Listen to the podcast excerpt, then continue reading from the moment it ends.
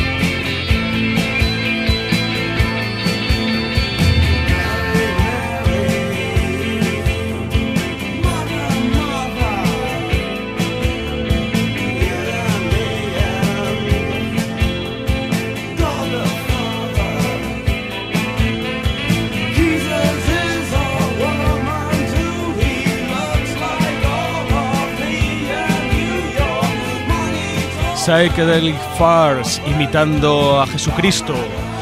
Pues otro, otro grupazo, ¿no? Del, del afterpunk o del postpunk. Eh, estos no son exactamente siniestrillos o góticos, pero sí pertenecen a ese, ¿no? a ese entorno de Equan de Eso es, de sí. etcétera, etcétera. Sí, el toque mágico, ¿no? Que, que bueno, me contaste que los descubriste en la edad de oro, ¿no?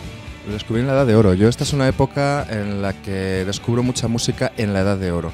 Eh, precisamente La los de oro nos referimos obviamente al mítico programa de televisión de la difunta Paloma Chamorro. Sí. Lo digo porque nos escuchan en todo el planeta, entonces a lo mejor hay gente que... Sí, es verdad que Y en el nuevo sistema solar, a lo mejor. y en- ¿eh? y probablemente en Marte ya estemos también. los, plane- los exoplanetas que, que al final ni son habitables ni hostias. Bueno, eso dicen porque lo que quieren es que no vayamos. Cago en la leche, ahora que tenía ya la cápsula hecha.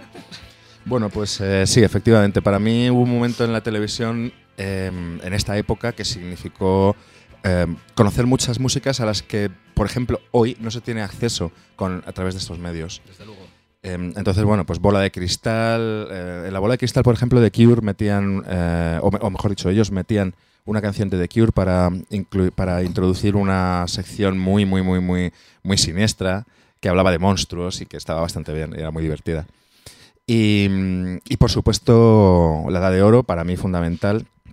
Programas de radio, pues algunos de Radio 3, donde sobre todo escuchaba a Radio Futura, a Sinestro Total, Alaska, que a veces, a veces hacía cosas que molaban, a veces no. sí. Cuando Sí, estaba con los pegamoides. Exacto, con los pegamoides.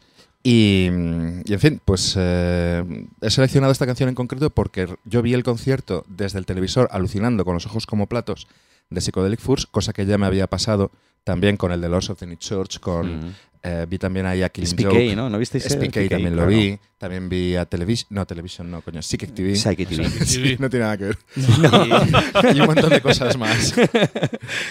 Entonces, eh, el-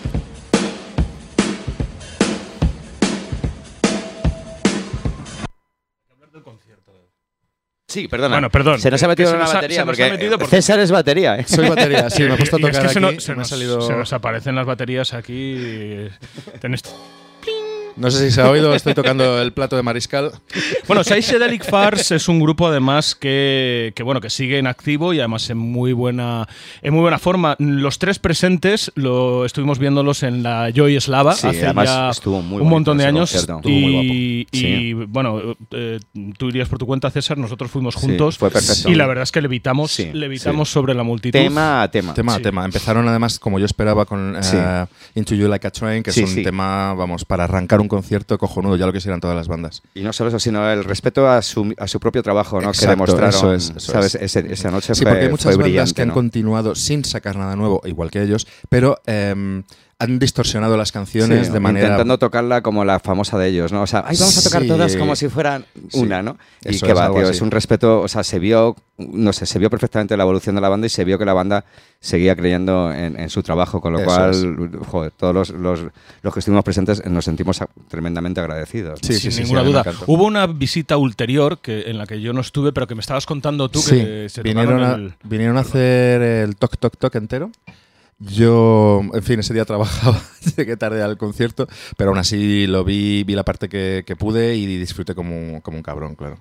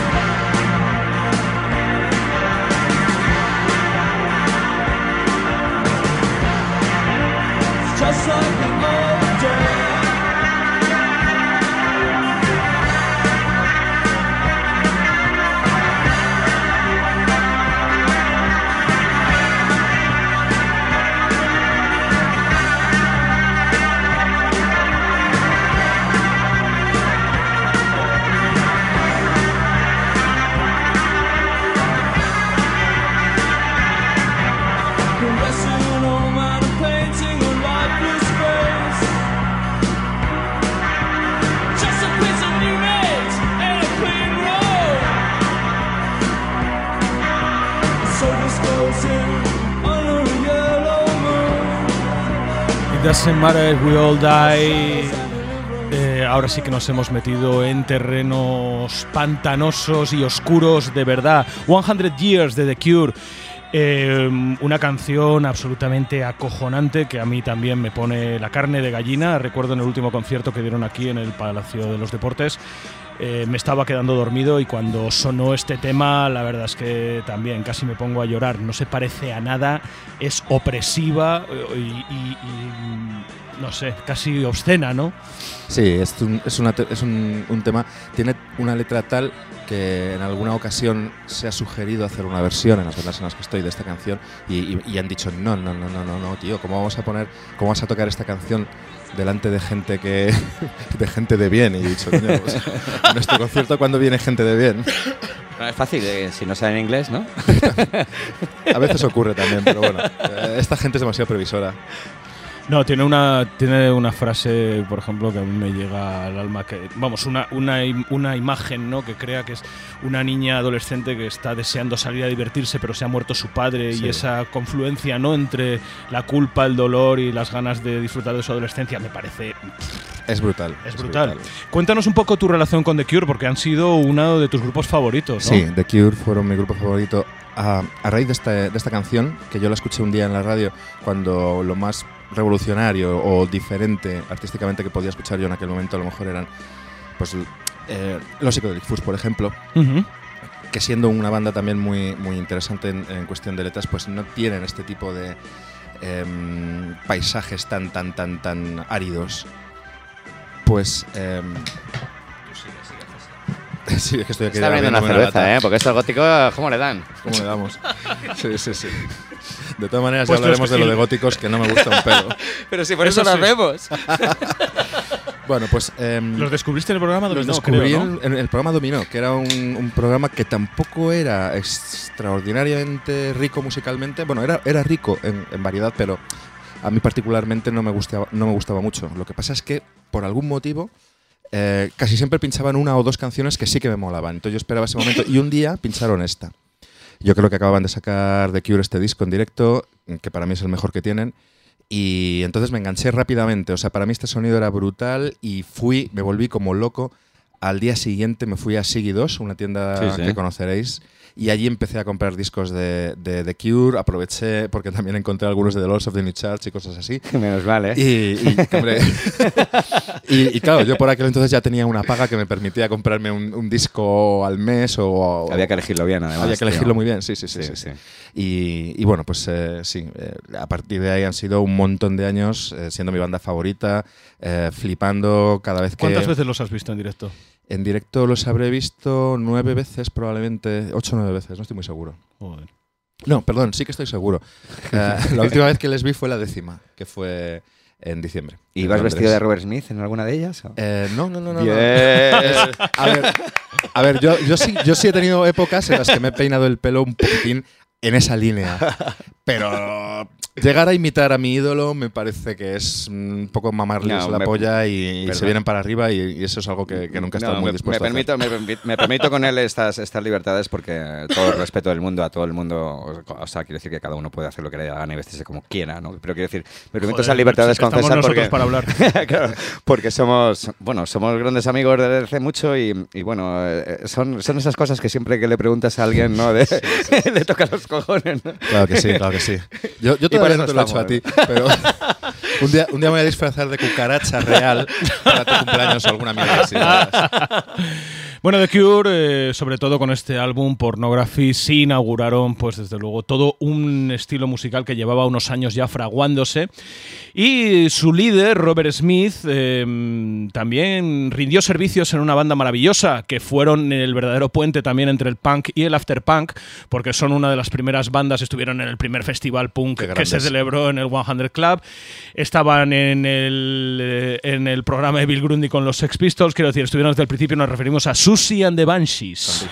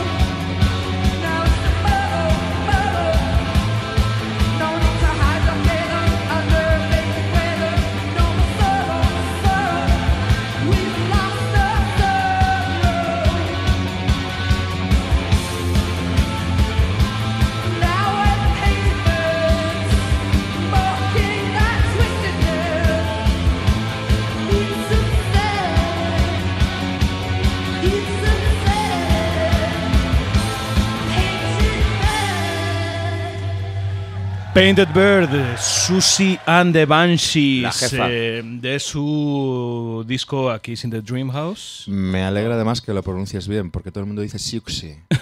No, es Y es Susie. verdad, y es verdad que yo lo digo cuando me descuido también, pero es Susi, sí. Es que ese es- esa es la gracia del nombre, que es Susi Su. O sea, Sí, ella se llamaba es. Susana, eh, pero lo escribe como los indios Su, porque en inglés los Sioux se dicen Su. Eso es. Pero bueno, después de esta lección de snobismo y de. Vamos a seguir. Pelea de lo nuestro.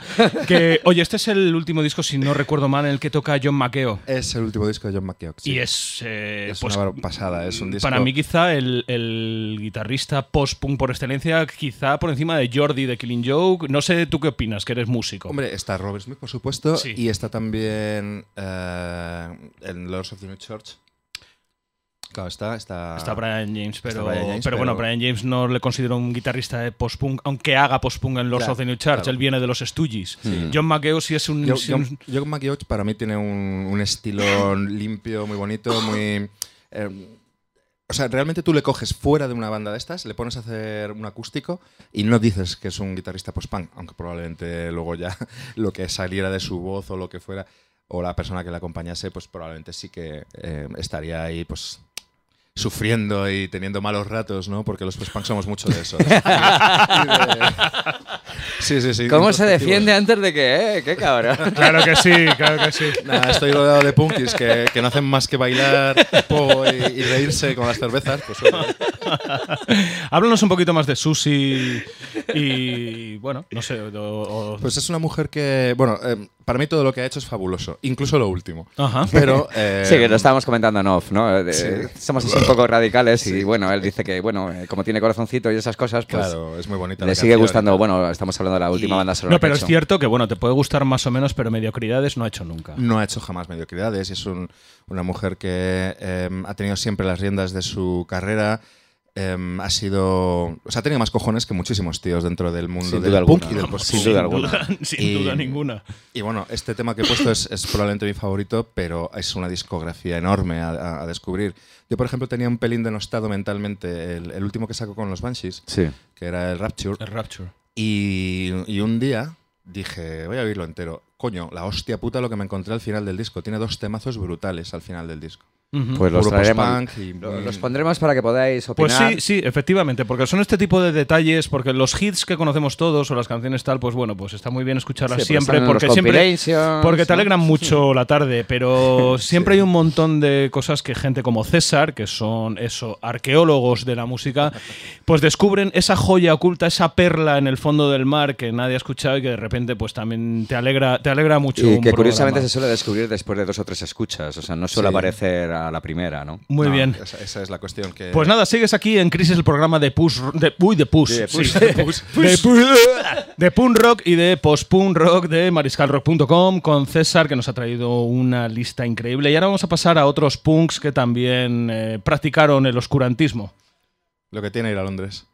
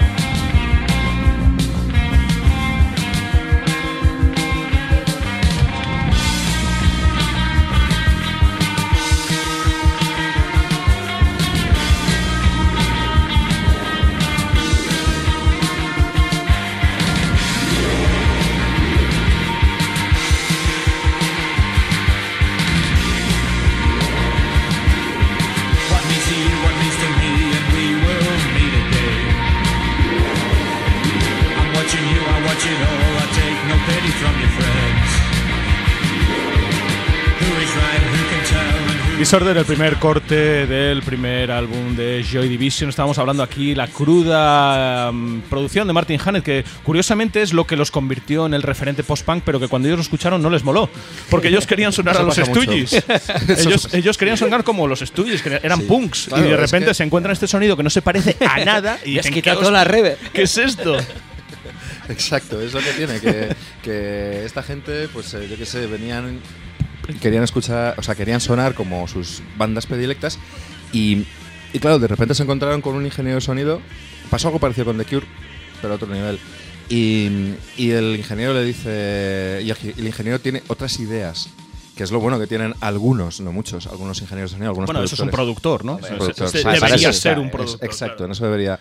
Entonces, ¿qué, qué pasa? Pues que ahora mismo no solamente Un- Unknown Pleasures no es solamente un clásico por los temazos que contiene, sino también por el sonido crudo, mm, vacío de adornos, muy, muy llevado al suelo, a la tierra, y eso mola, eso mola un Sí, huevo. sí. Ellos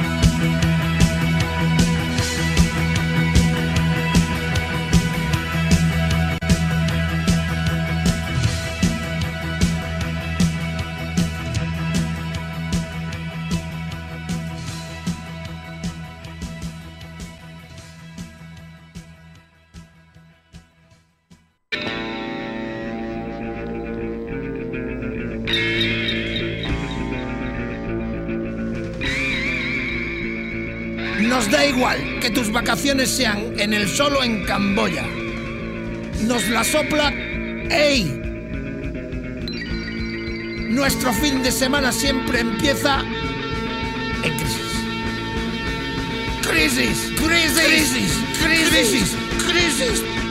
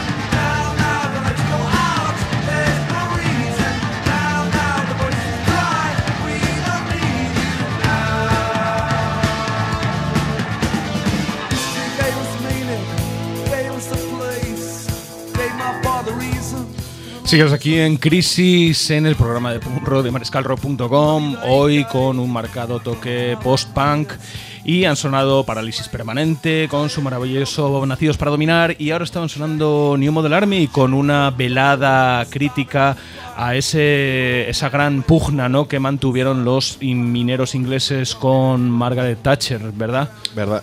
Y bueno, creo que New Model Army es un grupo, bueno, es un grupo muy interesante, muy complejo, que tiene un montón de cosas. Háblanos un poquito de él. Eh, New Model Army yo los descubrí bastante tarde, bastante tarde para lo que era mm, mi manía de escuchar música a todas horas. Y incluso para la gente que solía recomendarme. Y bueno, cuando los descubro, em, los descubro con- no con este disco, sino con el siguiente, Thunder and Consolation, que es brutal también. Y, y claro, a- como me ocurre siempre en estos casos, pues tiro para atrás o tiro para adelante y empiezo a descubrir el resto de la discografía. Y claro, me quedé flipado. Eh, es una banda que aúna todo lo que a mí me gusta realmente. La energía del punk, las, las letras, eh, también muchas veces del punk, también muchas veces muy introspectivas. Esta es una banda que gusta mucho al post-punk sin tener Sí. una relación muy clara musicalmente hablando. Y a mí todo eso me, me parece, me parece acojonante. Han metido teclados, han metido. Tenían un violinista que era la, la hostia durante tres discos que tocó en Madrid eh, la primera vez que yo les vi en directo en el 91. Y, y todo eso siempre ha creado unas atmósferas muy complejas, muy ricas. Em, siempre dentro de una música llena de, de fuerza, con una voz eh, siempre en primer plano, gritando cosas y pidiendo cosas, pidiendo cosas para los demás. Muy bien. Vamos a pasar ahora a una banda que la verdad es que creo que no hemos puesto nunca, un grupo de post-punk del 79 que son y The está Sound. muy embuscada. Que además han tocado en Madrid también varias veces. Y... Pero antes me gustaría que nos hablaras un poco, porque es que se nos echa el puto tiempo encima Sí. y tenemos que seguir emborrachándonos. Y... Pero me gustaría que nos hablaras un poco de, de los proyectos en los que has participado, porque tú eres batería, Yo pero batería, llevas sí. tocando la batería un cojón de años y con un montón de bandas, ¿no? Sí, eh, yo, yo empecé a tocar la batería. Esto a muchos de los oyentes a lo mejor no les suena, espero que a otros sí. Eh, había una cosa llamada Mili, que básicamente era un secuestro. Sí, el secuestro. Yo, yo- yo también fui secuestrado. Y al acabar la Mili, volvemos a, a mi madre, que ha sido una figura que ha, ha, mm, estado muy presente en lo que es mi mundo, o sea, mi, mi- historia como músico, ¿no? Em, o mi relación con la música. Te- según termina la mili, así le, le dejo caer de pasada. Un amigo mío vende una batería. Y me dice, bueno, pues te la compro. Te has Cojonudo. tirado un puto año secuestrado, así que te compro Qué una bien. batería. Sí, así fue la cosa. Y mm, entonces me meto en mi primera banda. ¿Qué tendrás Y- que hacer para, qué tenías que hacer para conseguir algo más mejor? No. Hubo cosas malas también, pero no es el Bueno, programa ¿qué para coño? Bien hecho, claro. Total, que, que me. Bueno, pues me compré una batería, me metí en mi primera banda. Mi primera banda era una especie de punk garaje, que algún día os traeré alguna cosilla de ellos. Vale. Y, y bueno, y a partir de ahí, pues mira, por ejemplo, mi segunda banda era un rollo post-punk, pero bueno, también con algunas influencias de bandas españolas que, en fin. Que rechinan. Sí, rechinan un poco. Vale. Héroes del silencio, cosas así. Bueno, depende, ¿eh? ¿no? Depende, sí. Sí. Y, y bueno, y a partir de ahí ya, mm, pues, eh, puf, es que he tocado un mogollón de bandas y he tocado en bandas de versiones, he tocado en bandas eh, que han rozado el heavy, he tocado en bandas, en fin, he tocado en muchísimos tipos de bandas. Ahora mismo, por ejemplo, estoy en varias... Bueno, eh, quiero citar a Silesia porque eh, para... O sea, realmente es el factor que hizo que nos conociésemos José y yo. Sí, es cierto. Entonces, bueno, y, y él estuvo muy cerca de la banda Sí. mucho tiempo. Con amor, con mucho amor. Con mucho amor. Nos llevó a. Compartimos local de ensayo Sí, sí. con, tu banda también. Sí, en- fuimos hermanos. Fuimos Durante hermanos mucho tiempo. Además, Eh, era un, además era una hermandad acojonante, Sí. porque allí nunca había problemas, nunca había Super conflictos. Pipo, Oye, Super Pipo hizo una estantería. eso es, joder, qué rico aquello. Oye, vamos sí, a escuchar sí, sí. The Sound porque no quiero despedir el programa sin que suene el último grupo de César, Las Trio. O sea que a ver si nos da tiempo a poner los dos. Vale.